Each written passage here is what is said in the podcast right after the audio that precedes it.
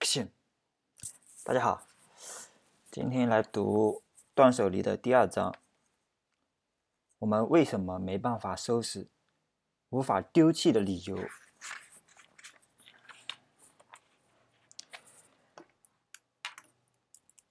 第一点，叫做物质过度泛滥的社会。到底是什么样的原因导致不需要的东西在生活中到处泛滥呢？我们有必要仔细讨论一下这个问题，找到答案，为彻底实践断舍离做好准备。假设你的房间里到处堆满了乱七八糟的东西，已经到了根本无从下手收拾的地步，即便是这样，你也没有办法，没必要觉得愧疚、自责不已，因为严格来讲，我们认为这并不全是你一个人的责任。毕竟，你就生活在这么一个不断生产出新东西的社会里，也就是说，除了个人本身所处的环境以及环境所造成的个人对待物品的意识，这些也都是重要的原因。而且，假如说你的家里有四个人，那么四个人必然都拥有属于各自的物品，可负责收拾屋子的却只有你一个人，也就是说，你一个人要处理四个人的东西，所以处理不好也很正常。在这个问题上，最起码有社会、家庭和自我三个原因，而自我充其量也只是三分之一的责任。这么想的话，你是不是觉得轻松多了？捡便宜心理和折扣的陷阱，在我们这个社消费社会里，劝人买东西的商家可是做了相当高明的研究的，为了让人失去理性的大买特买。他们可以说是研究透了里面的技巧，就说让人产生占便宜的错觉吧。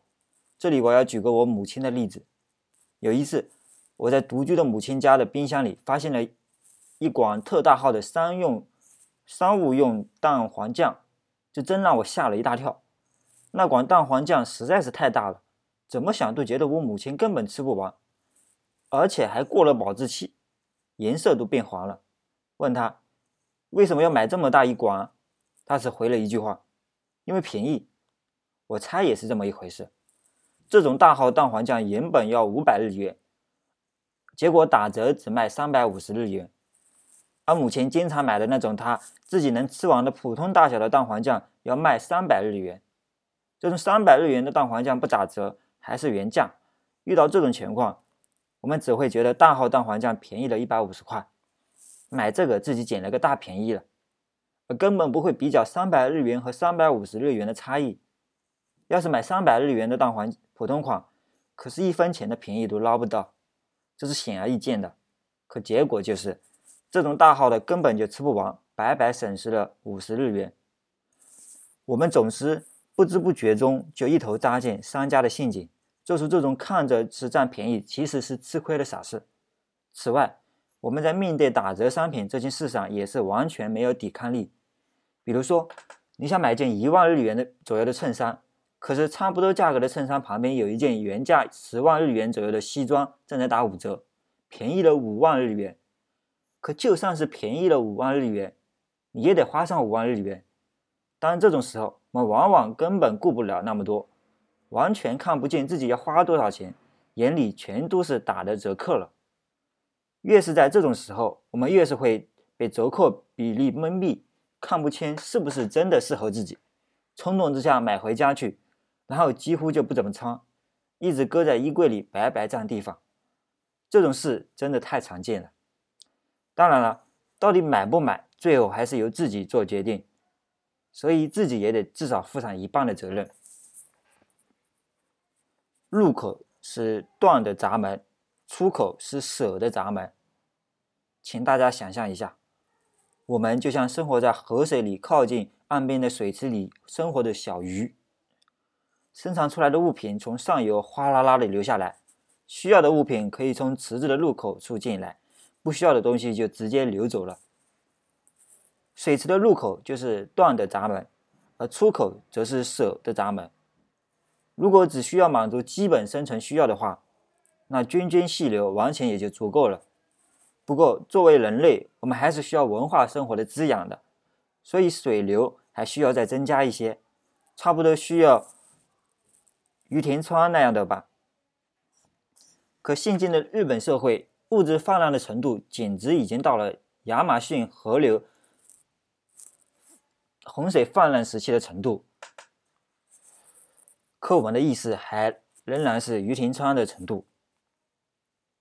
我们也是这样，丝毫没察觉到二者之间巨大的差异。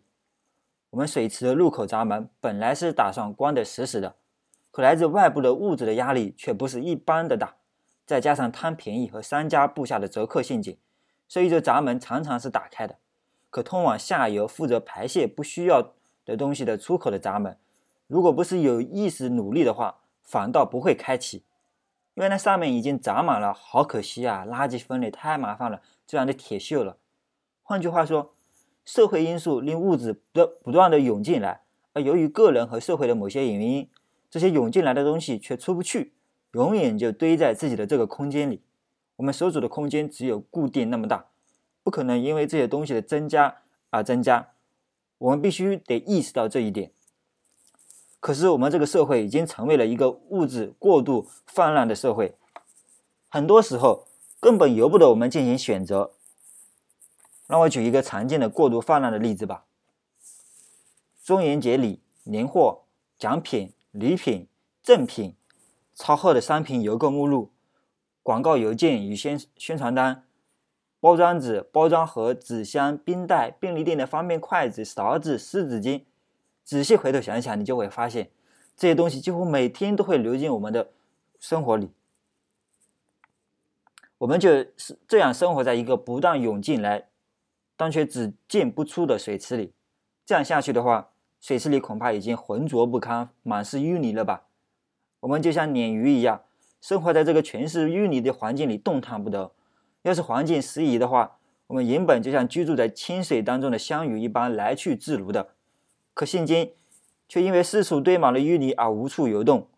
也就是说，家里堆满了物品，把本来休闲的空间全都堵死了。我们也因此而不能自在生活。可为什么我们察觉不到这些呢？这也是情有可原的，因为只要静止不动。淤泥就会一点一点一点的向下沉淀，这样一来，不管到底有多少淤泥，最上层的水都一定是清澈的。如果单纯只关注最上面的一层水的话，那我们自然察觉不到自己已经陷进淤泥里了。不过，虽说察觉不到，可我们却总会觉得莫名的疲惫，没有精神。原因非常简单，那些藏在清澈的水下面的淤泥越积越多，死死困住了我们。让我们无力动弹。淤泥越来越多，有的人可能已经深陷在淤泥里，草草的度过了一生。由于工作原因，我们有时会参加一些整理遗物的工作，常常会看到令逝者家属吃惊不已的现象。想着过世的奶奶没准会留下什么好东西，可结果打开壁橱，看见的全是包装纸、纸箱之类的东西，或者竟是一些收礼得来的尚未开封、满是灰尘的床单、床单。总之就是一些没用的东西，想要的却一点都没有。如果非要问为什么人在这种环境下就能静静的不动弹，恐怕还需要一些一个理由，就是如果乱翻腾的话，好不容易清澈了上层的水面就会变得浑浊不堪；静止不动的话，水就不会浑浊，这样的话还能有一些喘息的空间。不过要是下定决心实施断手离，就必须得把池塘翻个底朝天。也就得把放放在衣橱里、壁橱里的东西全都拽出来，这显然会是一个大工程。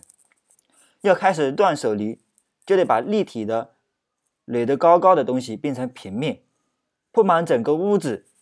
正所谓五倍的物品，三倍的灰尘的状态。如果家人碰巧在这个时候回来了，一定会惊呼：“你干嘛呢？你这是要折腾乱了，还是要收拾啊？”这可真是让人火大。而你自己也会觉得是是在白费劲，这种事反反复复，结果那些淤泥家里的破烂就没办法一扫而空了。这就是我们目前的状态吗？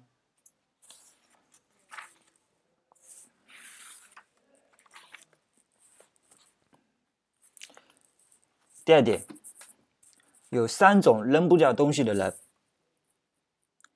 这八年来，我通过开设断舍离的讲座。认识了很多扔不掉东西的人，